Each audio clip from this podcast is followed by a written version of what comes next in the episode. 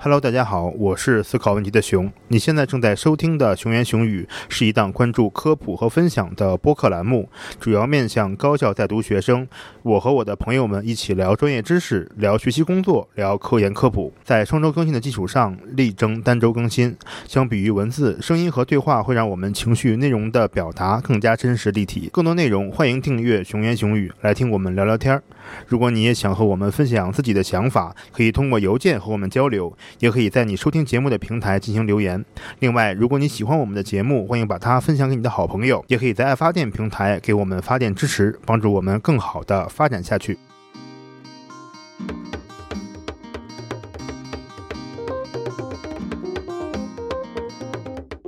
Hello，大家好，欢迎收听最新一期的《熊言熊语》。我们今天的节目呢？还是和我们的客座主播麦驰一起来，呃，聊一期他的《麦驰来了》这个节目。之所以和麦驰聊《麦驰来了》，是因为我们目前还没有 和别的嘉宾聊好特别固定的主题。我们现在其实有好几个选题，有和担担面那边，我们准备聊一个就是生活和工作平衡的话题。到时候可以把大纲发给你看一下，或者你可能没有生活，你只有工作，这也太惨了吧！我们其实还有一期也是和，呃，麦池嘉宾还没有确定，也可能是和别的台的主播，我们想一起聊一下这个硕博士谈恋爱。还有呃找恋爱对象的若干种方法，就是关注一下我们这种大龄男女青年的婚恋问题。这是两个目前呃在筹备的，然后后面可能还有一些别的嘉宾的话题，那就再说了。大概就是先跟麦池同步一下什么情况。咱们今天就是随便聊吧，聊聊你作为这个主播出镜的第一期节目之后，最近这不到一个月的生活怎么样？也聊聊我的生活，想到啥就聊啥。行。先说说最近两三周都在忙啥吧？好像很多人以为我们这个节目就从 二零二零年三月开始，对，到二零二零年十月足。哎，所以可见大家这个博士的生活是有多么的艰难啊！说停就得停，说干活就得就得拼命啊！对，而且很多人感觉他们生活的呃压力还有那些无趣，都需要通过我们的节目来呃得到慰藉和释放。那证明我们的存在还是很有价值的，至少能给他们一些慰藉。我先说一下我这边最近两周为什么没有录节目。其实我们中间有一次直播，对，就是我们茶话会的第二次直播，麦池也参加了那次节目，但是我们没有后面把它剪出来变成一个公开的节目精选，是因为节目里面其实我们聊的其实还比较好，聊了挺多内容的，比如说微信的使用啊，还有一些吐槽啊，还有一些我们这次改成腾讯会议了嘛，有不少听友在线上也提问参与了，都是我后面听了听，感觉。确实现场的感觉比较强，而且大家都有很多人参与，我也不太确定哪些该剪，哪些不该剪。你当时觉得麦驰咱们第一、第二次那个线上的这茶话会效果怎么样？效果很好，我就是互动的效果都很好，但是确实不适合播。你说的就是不该剪，这个确实是是一个很大的问题，因为不太知道哪些东西适合被放出来，因为现在这种媒体的这个品控还是很严格的。也不只是品控了，就是说内容的控制上，然后就是其实挺散的，就是如果闲聊没事儿，如果你放一集，其实我感觉有点对，可能你单剪哪哪个都不太能够撑起一期节目，对吧？对，所以说我们还是呼吁大家，后面如果有收到我们的第三期、第四期后面的茶话会的预告，呃，这个通知，大家就有时间的话，积极参与我们的直播吧。是只能这样了哈。对，觉得这是其实还是挺好的。那最近两三周，其实我当时和你录完那期节目之后呢，就进入了一个比较忙的状态。现在有一篇嗯和别的老师的合作的文章，当时就是在准备给人家整理最后的一些材料啊、文章的那些方法呀，还有结果呀，在整理。还有我自己这边，而且这中间呢，有经历两个事情，我是比较大的事情，一个是呃。稍微准备了一个小简历，所以就是准备简历这个事儿，也就是整了挺长时间的。哎，我可以问一下工作地点在哪里吗？还是上海呀？但是也不排除如果有特别牛的人，让我去北京啊，去深圳啊，对吧？只要钱到位，什么都好说嘛。有机会我们可以聊一期呃工作相关的话题。然后第二件事情就是呃这个十一前后加上两天吧，真的非常非常忙，因为我是呃父母来来上海了，然后我又带着他们去了一趟陕西那边两三个城市，转了一下，两家。你懂我意思吧？就是两家人进行了一些友好和平的协商，然后达成了一些呃共识。约定俗成。对对对，所以这个十一就就是跟父母相处的时间比较久吧。我。十一没回家，然后都在学校，因为我们学校管理还是很严格的，所以毕竟你也是一年级新生嘛。呃，对，可能是的，对新生的管理就很严格，包括我们出入校，包括每天的门禁，嗯，都非常非常严格。呃，当时我们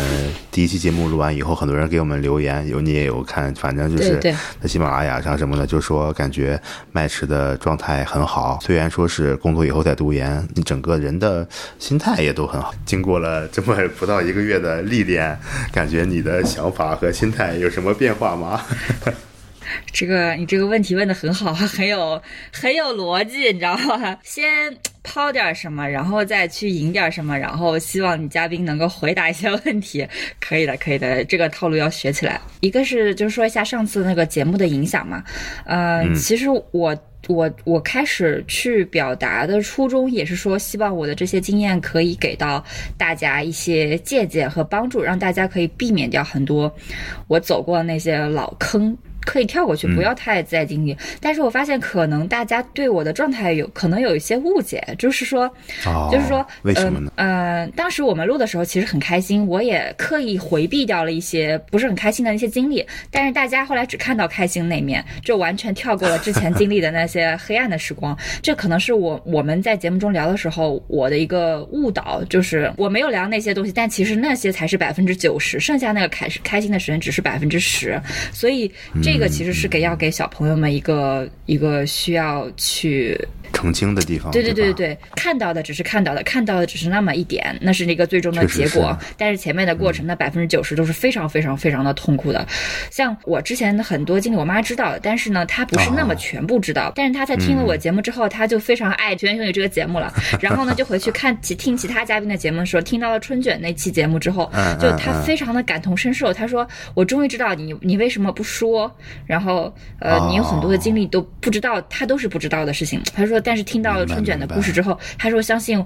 可能我那个过程不会比他的过程的困难更少，就是也是更呃理解我们，所以其实表现出来的只是说。呃，我现在的这个 happy ending，但是 happy ending 之前的那些过程，呃，无论是从嗯个人经历上，从嗯个人能力的积累上，还是心态的变化上，其实都是个非常非常折磨而且冗长的故事。只是我没有说出来，所以大家嗯 不能跳过这个过程直接看看结果，还是要有一呃有有其他更多的渠道去了解中间的嗯成长的过程，这可能才是我们想要给大家传达的故事。还有就是嗯。也有小朋友联系我嘛，就是说觉得我的我的经历可能给他们一些嗯鼓励，或者说给对对对，我觉得这个是挺好，这是这也是我们想要做的事情。那如果嗯接下来还有小朋友想要聊什么的话，都欢迎可以跟我们聊，因为嗯毕竟走的路多一点嘛，就是大家一起出出主意啊，是会让你的人生有一个比较清晰的嗯选择和看待，而不能是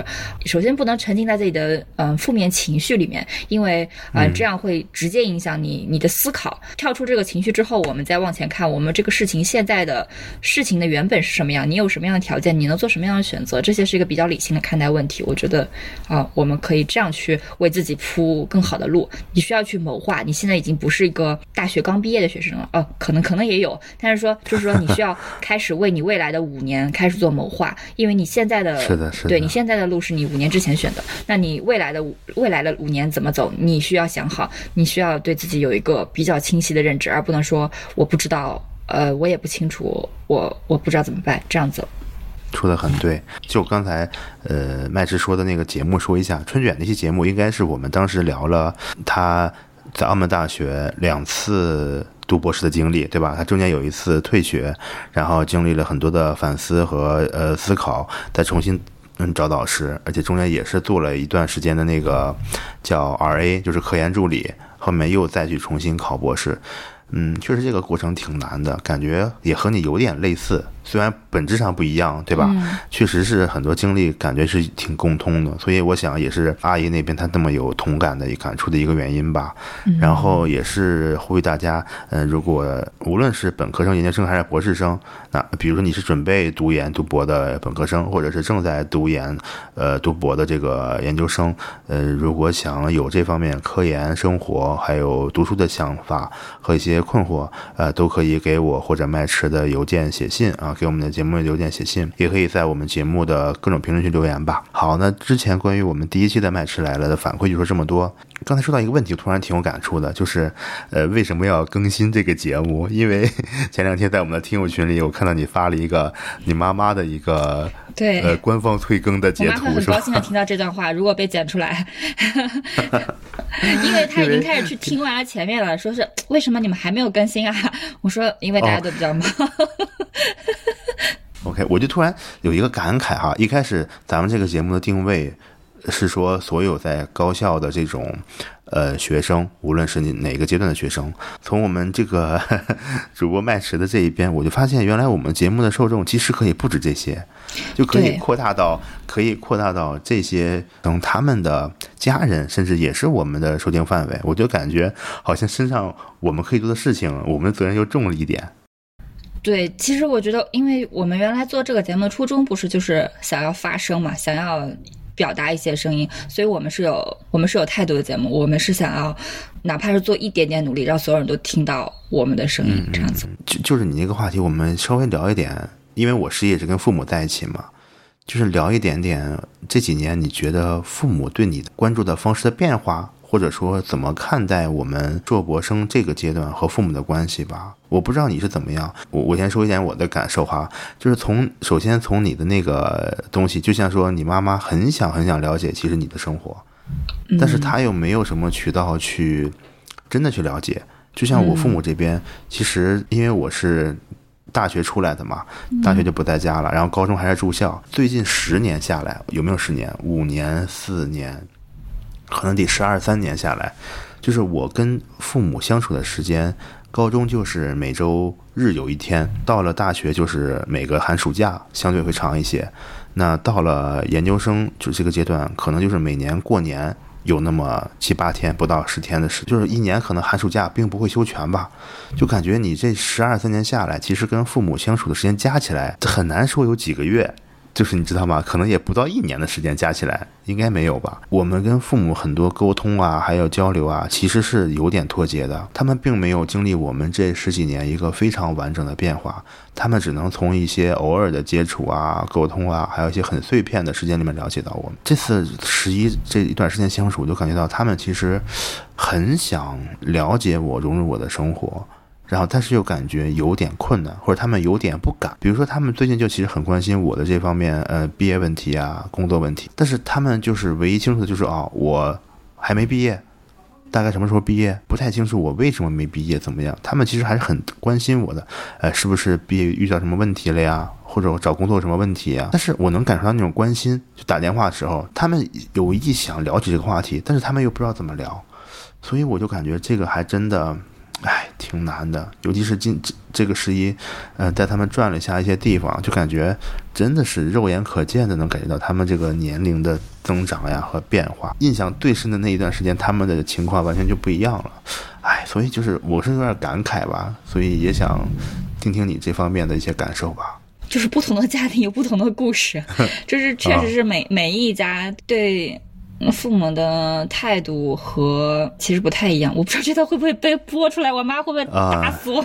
没事，你就你就按正常的说吧，坦诚一点就可以了。嗯，其实你刚刚说的几点都特别好，但是确实是你说的东西，我我就是跟我的状况其实完全不一样。我其实也是很早就出来上学，然后包括你还我还工作过，所以我其实比你在离开家的时间会更长一些。我是在大学之后。可能就开始跟家里的关系就就开始脱离的控制，不是就是脱离的控制了。因为你有经济自由的时候，你就不太受家里的控制了。那这个时候你就完全放飞自我了，该干嘛干嘛。因为他们不能不太能控制你的经济命脉的时候，他们对你的对我的话语权的干预就小很多。对我来说，我就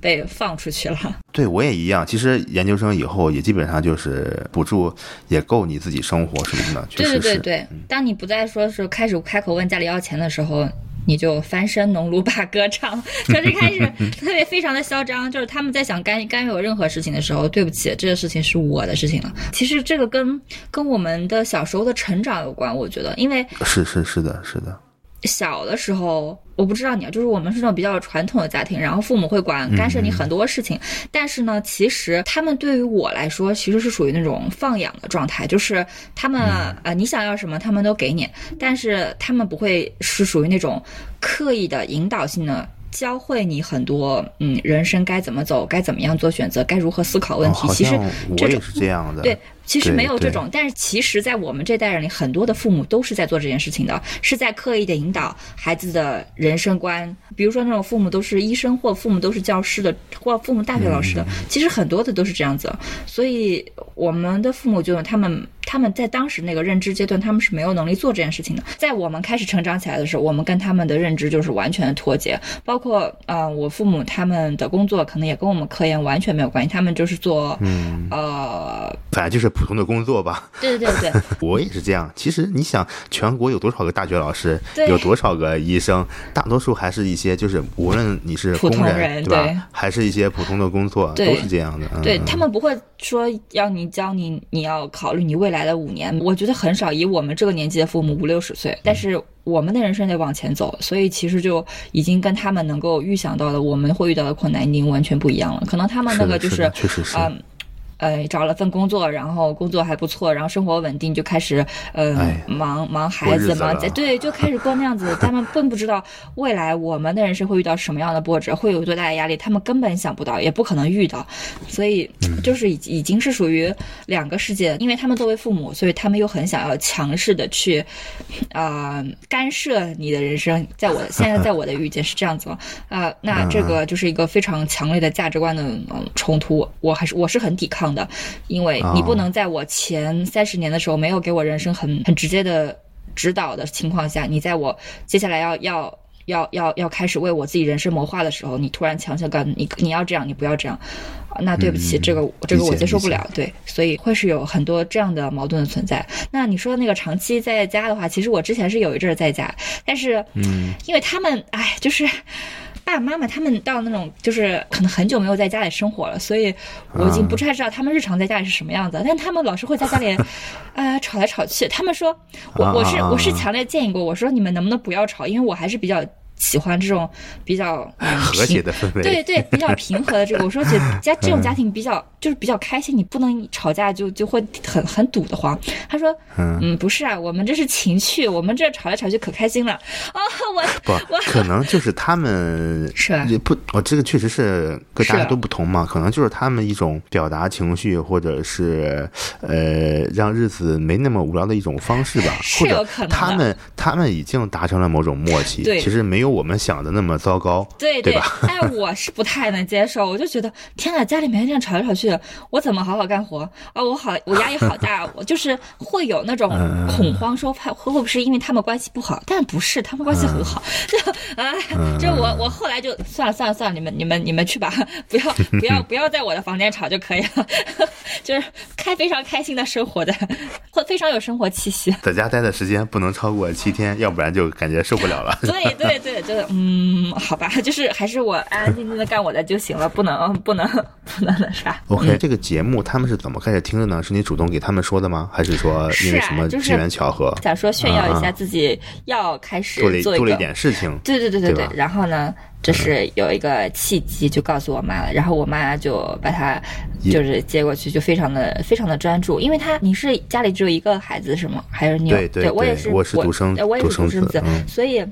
对于独生子女他们的关注，其实就是。我像有独生子女的这一代父母，我觉得他们都其实都特别关注小孩的成长，他们不太能干涉，但是他们特别关注，他们渐渐开始没有就很多没有自己的生活。然后在我当时上学的时候，就是没有自己的生活，完全把注意力放在照顾我们身上，所以他们的付出也很很辛苦。但是现在我们出来上学了嘛，他们就又特别想要再继续嗯维持到嗯之前那种关注状态，但是没有更多的途径，所以他们能了解解你的途径，也就是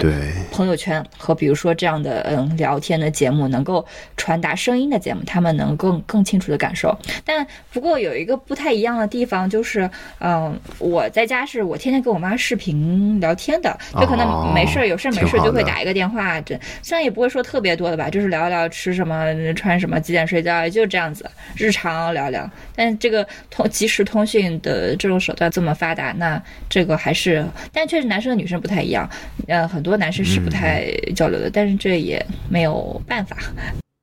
对，我现在我现在也在尽量增加这个，比如说什么打个视频啊，呃，打个电话呀这种频率，但是有的时候偶尔就忘了，所以现在也就我是最近才没有多久才反正呃开始用弄个微信群给他们发发图片呀，比如吃了什么呀，干了什么呀，才会这样，以我女朋友主导的为多。他就会比较敏感的意识到这个问题，确实可能，呃，因为男生女生或者是不管男女吧，好像我们节目突然出现现在聊女生，我就觉得很恐怖，因为现在这个哦比较敏感，就是亲子关系不太一样，有的是比较比较亲密的，有的是比较对对对，不同的人他不同的性格或者不同的相处方式嘛，对对嗯对，反正最近也会在有意的加强一些，但是我跟你不太一样的时候，我就是有的时候有一些无论是负面情绪啊，或者有一些嗯事情，其实我反而有的时候朋友圈还会屏蔽一下父母。节目其实已经有二十多期了，我我曾经有过这种冲动，说哎那个我说爸，你要没事的话，你可以把这个听个这个东西，对吧？你就当广播呀那么去听。但是我还是到今天为止，我还是没有开这个口，还是没有下定这个决心。我知道你是要做个大事儿，你想要说嗯我们做成了，然后我们再告诉父母不是不是的，嗯我是像就像你说的，因为我们前面十几年确实缺乏了一些了解，然后我就是感觉我有点害怕。把这种，其实我在每一期节目里都是很走心的那种，呃，我们嘉宾也都是很走心的，对吧？我就是很怕把自己突然一下就摊开在他们面前，我不知道，就是我这这都是我自己脑子里的臆想，就是可能会不会有点过于猛烈，然后我就还没有下这个手，我也在跟自己做斗争。这个是我以为这种东西暴露出来。担忧的应该是你的父母，不是你。哎，如果是我的话，我会把这件事情，就是这个焦虑的这件事情交给对方，就是我选择我的全部交给你。至于你接不接受，是你你应该判断的事情。但但是这是就是这是每个人的你的态度不一样。然后我跟你讲一个事情，是我最近一段时间发现最难过的事情，也不是难过吧，我就有一点点触动，就是可能我之前在那个直播里说了嘛，我不知道你听到没，就是我妈把我给屏蔽了。哦，对，嗯这个事情是因为啥呢？是因为我曾经跟他吐槽过一次，他有时候会发一些有的没的东西，或者他现在在弄的一些东西什么的啊，就是有点广告性质那种。我们看，我那种心态就是说，你弄这个干嘛？对吧？你发这个有有什么意思吗？你老发这些东西，可能我们不少人都对父母有过这种抱怨。然后我就发现有一天。我看不到妈的朋友圈了，就是我一方面感觉世界突然清静了，另一方面我发现原来是我妈把我屏蔽了。应该很难过吧？我其实一直也没有敢再提这个事情，我也没有敢问，就是我会感觉到他肯定是在乎我、在意我的感受的，对吧？因为我不，说了那么一次可能只是不，想你看，他就是不想让你看到，省得给你看到了之后你又说他。对对对对，这这个可能是这样的，但是我就是说，他确实对我的这种评价或者说反应给出了一点回应嘛，就是我突然也不知就不知道。到底该不该这样？比如说像你这样，如果你有一个什么不满意的地方，或者觉得你不能理解的地方，你就像你说的，我们两代人其实你的三观啊、你的生活方式啊，都有了很多的变化。那你现在会怎么跟他们表述吗？还是你会很直接的去？我现在会直接的说，因为我直接，我觉得直接的沟通成本更低。我觉得，因为我觉得我的生活也让我愁的事情已经很多了。然后，如果你你父母是你最亲的人，这个世界上对你最最爱护的人了，那你如果对他们都戴了面具，那你还有谁是不需要戴着面具去去生活的呢？所以我会是这样子的一个态度。那但是就是说，沟通是需要有方法的，有就是你得合理的表达你的需求、你的请求，然后你需要告诉他们你要什么，你不要什么，这是还是有策略的。所以嗯每个人的沟通方式不一样。其实我觉得你的沟通技巧已经很厉害了，但是可能因为是男生，男生在父母面前始终有有有始终有一个滤镜或者面具在，是不太一样，是有一个纸在的。男生和女生还或者说不太一样，，嗯或者说，其实，哎，我我怎么变成一期剖析自我的节目了？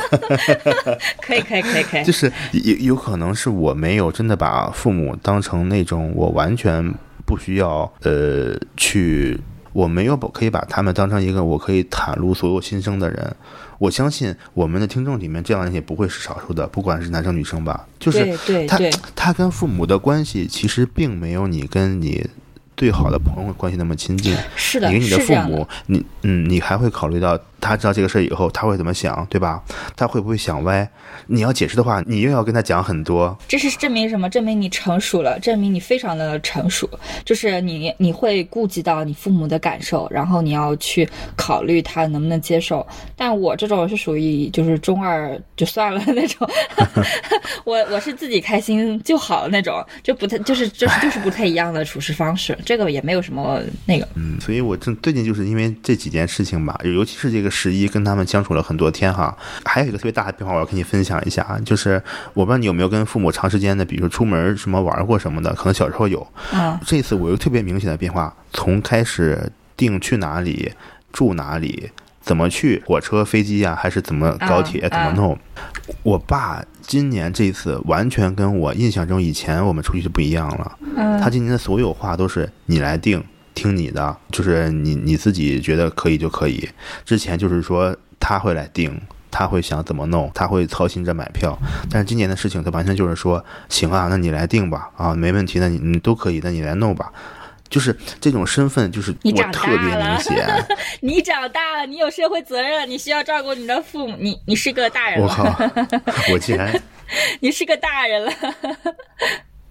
不行，我现在有点情绪波动，就是哦。这种感这种感觉你，你完全就是很明显的那种感受，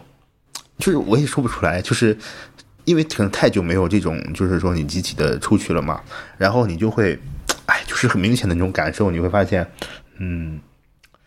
这个身份好像就变过来了，但是我我又找不到原因，也没有一个过渡，然后所以就感受很深，嗯，大概就是这样的，我不知道你有没有这样的经历。我有，就是，就是，嗯、我对我爸爸的感情可能是处于你这种状况，就是因为其实我跟我妈一直还是比较比较亲说密得说得开的是吧？对对，因为我妈妈是一个，她会跟上我的人，她是个很适应变化的人，所以她她能跟上我，所以我开始跟她说很多事情的时候，她非常的支持我，包括当时我先硕士毕业，呃，来来工作的时候，她也是非常支持我的，嗯嗯。呃，但是我那个时候遇到了一个导师，那导师问我说，啊、你你你为什么要读博士？你家里人支不支持你啊？这样的时候，我就告诉他，我妈妈很支持我，然后，嗯、他说：“哦，是因为你很坚持，所以家里人支持你吗？”我说：“不是，是因为我我做任何事情，我妈都支持。我妈妈对我的支持态度是这样子的，但是我爸爸呢，就嗯不太一样。爸爸就是希望你过得安稳就好，他他他不想知道你你你有多 太多的事情。对他不想知道你，他不想知道你你喜欢什么，不喜欢什么，你你你要做这个，不要做什么，你未来人生的，他没有这些他，这些他不在意，他在意的是你现在过得好不好，你现在手上有没有钱，你你你要怎么生活？因为包括我怎么搬家，包括我我遇到什么样的问题，我是不太会跟他说的，因为他我告诉他，他只会告诉我说，那你就回来工作吧。就是对吧？就是简单直接，啊对对吧？但是当后来我去读完硕士的时候，他其实那时候身体就不太好，所以那个时候就是，嗯，身体不太好的时候，人就比较的脆弱，特别需要人照顾。但那个时候我又需要发展，所以就开始离开他身边了。那时候，嗯，妈妈就去照顾他了。但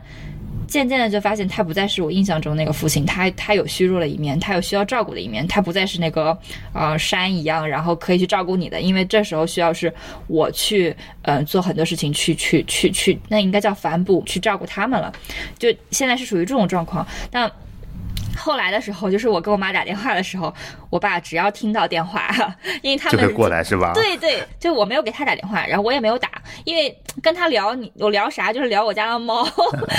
就是聊这种开心的事情了。因为太沉重的话题，你跟他聊，他也会沉默，他也会很困扰，你你没有办法跟他聊了，那就。就跟我妈聊，跟我妈聊的时候，她就旁边嘚嘚嘚嘚偷听了，然后就开哎始哎，真真的是这样的，跑过来我也是，故意听一就是听，然后再走开，一定要在你面前炫一下。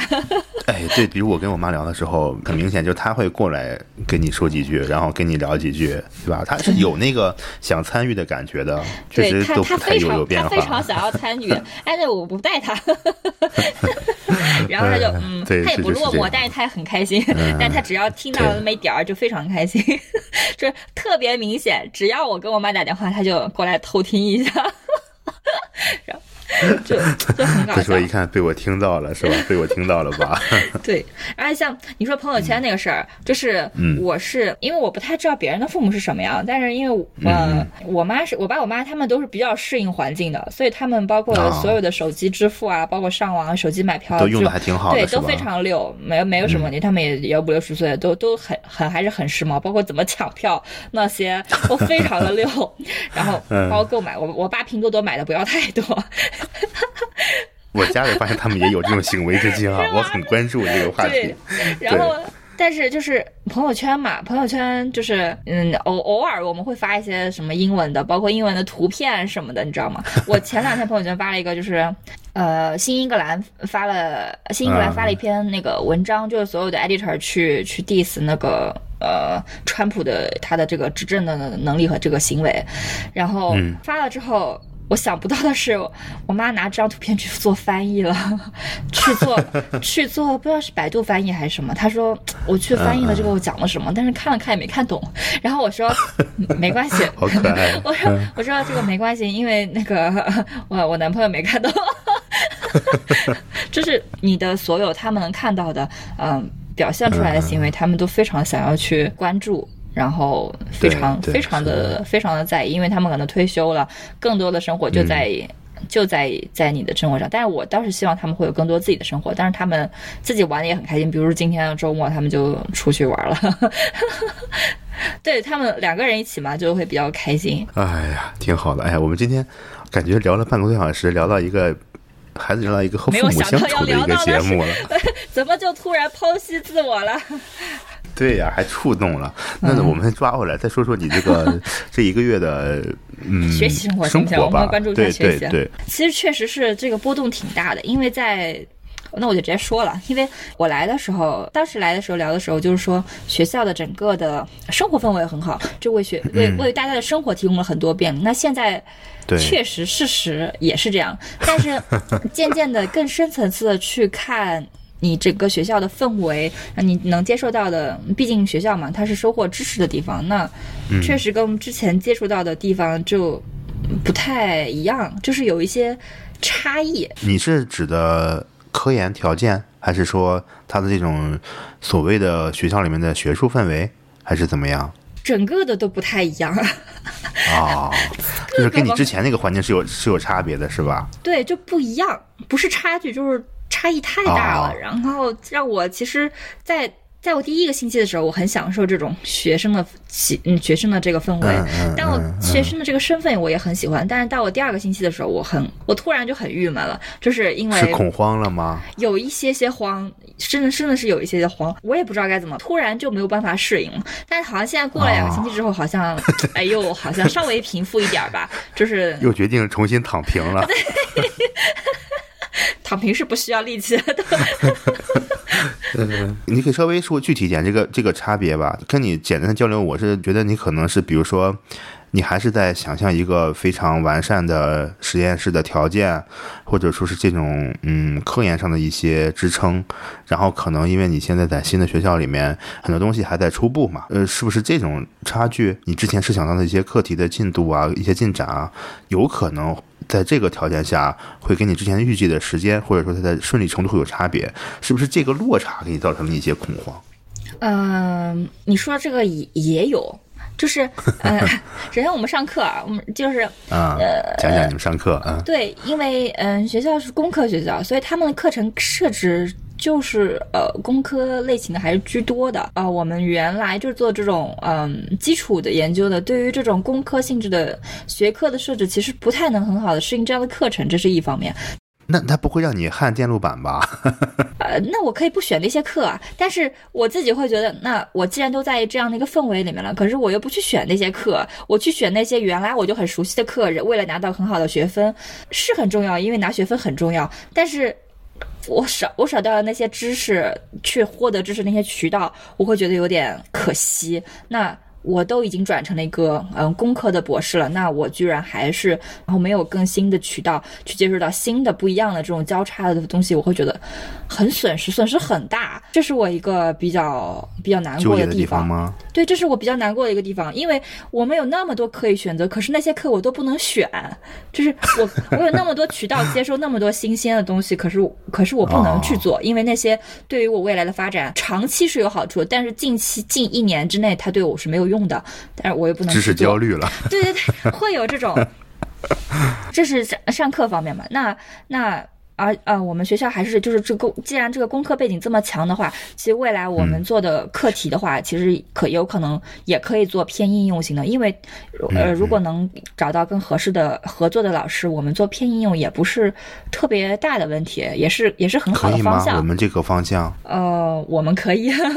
哦，那私下聊吧。嗯，你继续。对对，就是还是很多这种能够复合型的这种呃选题或者说文章可以做出来的，但是嗯呃，以目前我们的知识背景和我们现在做的研究的这个基础，不太能再往这个方向走，就限制了一个出路。这会让我觉得也很惋惜。就是哎呀，这些我都没做成，这些我们本应该 本应该可以的，然而现在不能去做了，我就会觉得为什么是这样子啊？那那我好我少了好多东西啊，这会这。这样子，我是感觉，因为你突然去到了一个嗯新的环境，然后一切都变了。但是你一开始还是用着我们以前你那个环境里的思维方式。当你意识到这个问题的时候，你就会有一点点呃，不能叫不适应吧？感觉你更多是一些可惜，对吧？你好像看见了一个这么大的世界，但是你却没有及时的能够融入这个世界。对对对，我会觉得这样子。就是你感觉你呃以前的那些想法和思路，其实限制了你的可能性。对对对，这一个月就纠结了一下，你有什么想法吗？或者说你打算后面怎么调整吗？还是你心态又摆正了呢？因为发现还是需要毕业的，现实给你一耳光，就是。毕业不能说是头等大事吧，也是非常非常非常非常重要的事情了。要考虑你毕业的时候你有什么筹码在手里，另外你要考虑，就是你这个博士阶段做出的工作，或失掉了我的本科生活和我的硕士生活都没有完成很好的工作，那博士期间是你最需要。嗯，做出杰出工作，能够你为你未来的人生做铺垫的很关键的时刻，你需要为你的博士的期间需要完成的工作做很多很多的基础性的必须去完成的事情。老师在带着你，老师那么努力、那么认真的在 在教你、在培养你、在引导你，他很勤奋的时候，我也需要很勤奋去回应他对我的重视。然后，呃，是这样子，因为我老师其实也是一个非常。就我无数次的发现，他做的那些工调研的东西比我做的调研更基础、更扎实的时候，我很愧对的。因为其实我们差不多同同时去做那些调研，但是他可以做很详细的报告，去告诉我这个故事是什么样子的，去跟我讲述。有差距是吧？对对对对，一个是差距，一个是你也知道他很用心，他也很在乎他自己的东西。那这个时候你就不会像那种很多很敷衍的老师，他说你去调研，那你告诉我，我们去去判断，我们是个很平等的交流的过程。他他会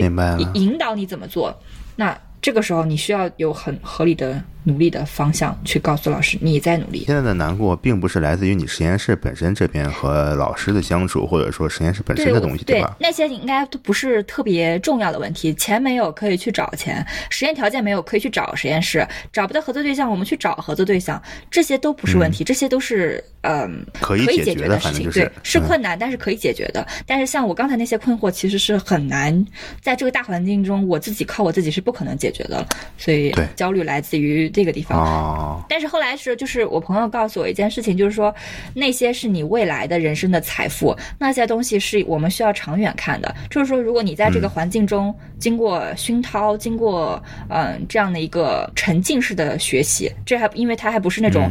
嗯不是那种你直接去接受到的知识，也不算知识背景嘛。就这种熏陶之后，在这个环境跳出来去其他环境的时候，你有这个背景，就是会跟没有接触到这个背景是不太一样。这是一个长远的，你的思路会更开阔一些。对对对，这是一个长远的一个对你的帮助，而不只是说我们现在只看到眼前这个五年。所以这个对我来说，其实也是一个呃一个鼓励吧。首先你需要跳脱这个环境，再加来就是要接受现实，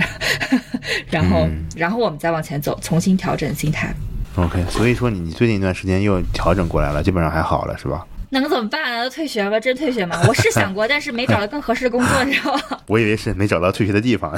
没找到教务处的大门，